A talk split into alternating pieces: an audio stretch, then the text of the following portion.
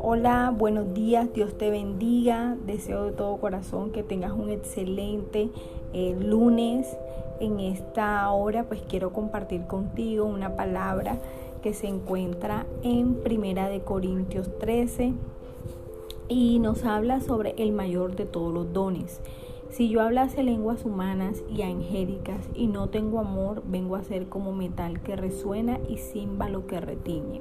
Y si tuviese profecía y entendiese todos los misterios y toda ciencia, y si tuviese toda la fe de tal manera que trasladase los montes y no tengo amor, nada soy. Y si repartiese todos mis bienes para dar de comer a los pobres, y si entregase mi cuerpo para ser quemado, y no tengo amor, de nada me sirve. El amor es sufrido, es benigno, el amor no tiene envidia, el amor no es jactancioso, no se envanece, no hace nada indebido, no busca lo suyo, no se irrita, no guarda rencor. No se goza de la injusticia, mas se goza de la verdad. Todo lo sufre, todo lo cree, todo lo espera, todo lo soporta. El amor nunca deja de ser, pero las profecías se acabarán y cesarán las lenguas y la ciencia acabará. Quiero compartir contigo una breve eh, explicación de lo que nos menciona en estos versículos. Vemos que el amor es categorizado como sufrido al ser paciente con las imperfecciones de la gente. El amor es benigno, quiere decir ser activo en hacer el bien. El amor no tiene envidia, en razón de que no es posesivo y competitivo, sino que desea lo mejor para los demás. Por lo tanto, el amor no es jactancioso, es decir, el amor posee la cualidad de ocultarse, no hace ostentación de sí mismo. El amor no es indecoroso, no trata a otros con arrogancia, no se comporta con rudeza, sino con cortesía y buenas maneras. El amor no busca lo suyo, al no insistir en sus derechos o demandar precedencia alguna, al contrario, es generoso. El amor no se irrita, no es susceptible, no es grosero ni hostil, sino que en los momentos difíciles mantiene la compostura. El amor no guarda rencor, no lleva la cuenta de los males que he sufrido, sino que borra el resentimiento. El amor no se goza de la injusticia, no se alegra del infortunio ajeno, ni difunde rumores maliciosos, sino que se goza de la verdad al propagar activamente el bien. El amor todo lo sufre, el al defender y sostener a otros. El amor cree lo mejor de los demás, les acredita buenas intenciones y no es suspicaz. El amor todo lo espera, no se desanima con la gente, sino que cree en su futuro. El amor todo lo soporta al perseverar y permanecer leal hasta el final. Y vemos todo lo que nos dice la palabra aquí en Primera de Corintios 13 sobre el amor. Y la pregunta para meditar en el día de hoy, es cómo estamos amando estamos amando eh, de corazón, estamos amando de manera fiel, demostrando lealtad, estamos amando, perdonando las heridas, perdonando el dolor que nos causan eh, nuestros seres queridos quizás o las personas que están a nuestro alrededor. Estamos amando como Cristo nos ha llamado amar. Y vemos acá en primera de Juan 4 al 7 que nos dice, amados, amémonos unos a otros, porque el amor es de Dios. Todo aquel que ama es nacido de Dios y conoce a Dios. El que no ama no ha, no ha conocido a Dios, porque Dios es amor.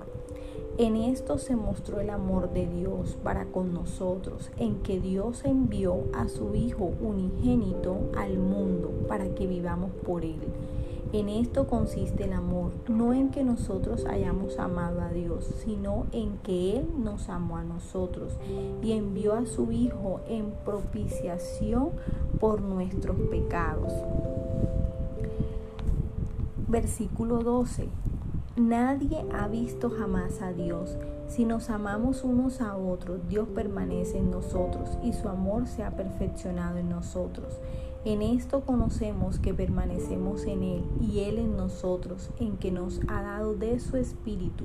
Y nosotros hemos visto y testificamos que el Padre ha enviado al Hijo, el Salvador del mundo.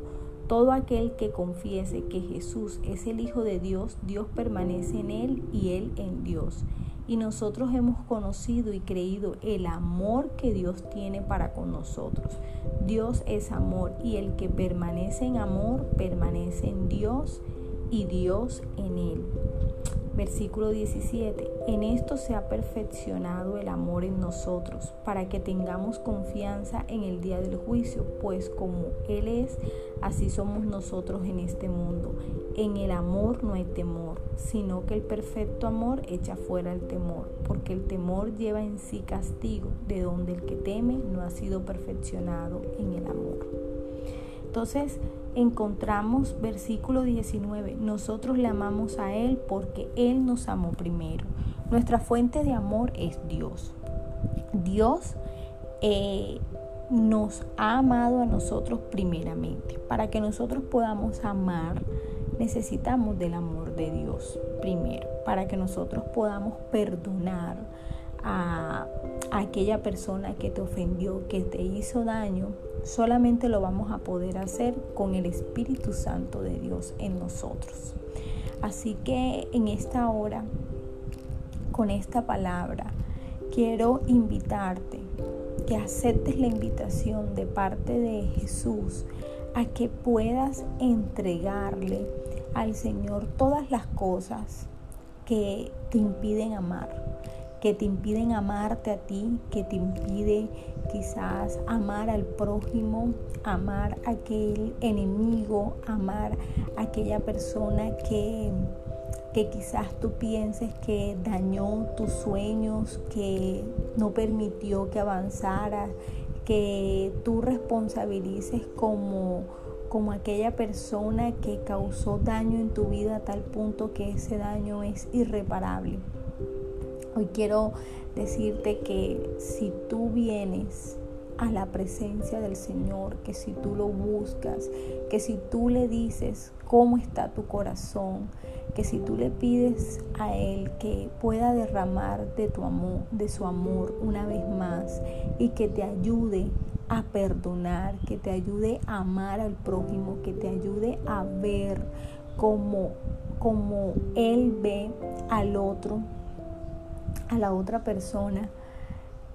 Aquí, de acuerdo a lo que dice tu palabra, el Señor va a derramar sobre ti su amor, el Señor va a, guiarte por ese camino de ese amor que, que todo lo cree, ese amor que todo lo espera, ese amor que es bueno, ese amor que actúa haciendo el bien, ese amor que, que no tiene eh, palabras de ofensa, que no guarda resentimiento, que no guarda odio, que ese amor que, que, que trae vida, que trae paz, que trae libertad, que puede mejorarte al 100%. Si estás enfermo, si estás padeciendo alguna tristeza, dolor, depresión, angustia, solo el amor de Cristo puede liberarte de todo ello. Solo el amor de Cristo puede sanarte, solo el amor de Cristo puede restaurarte, solo el amor de Cristo puede hacer cosas nuevas en tu vida.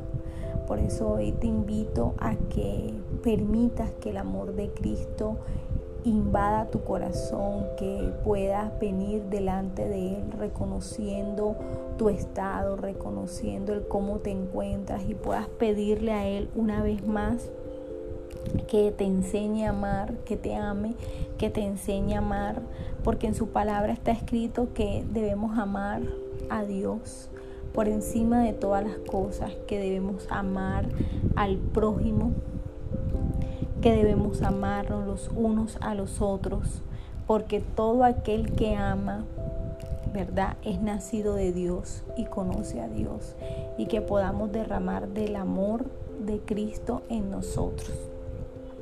Quería compartir esta palabra contigo. Le pido al Padre, al Hijo y al Espíritu Santo que hoy coloque en ti una unción fresca de amor, que, que el amor de Dios te, te traiga gozo a tu vida, te liberte, te sane, te avive y que puedas ver y amar con los ojos de Jesús, con el corazón de Jesús. En el nombre del Padre, del Hijo y del Espíritu Santo. Amén.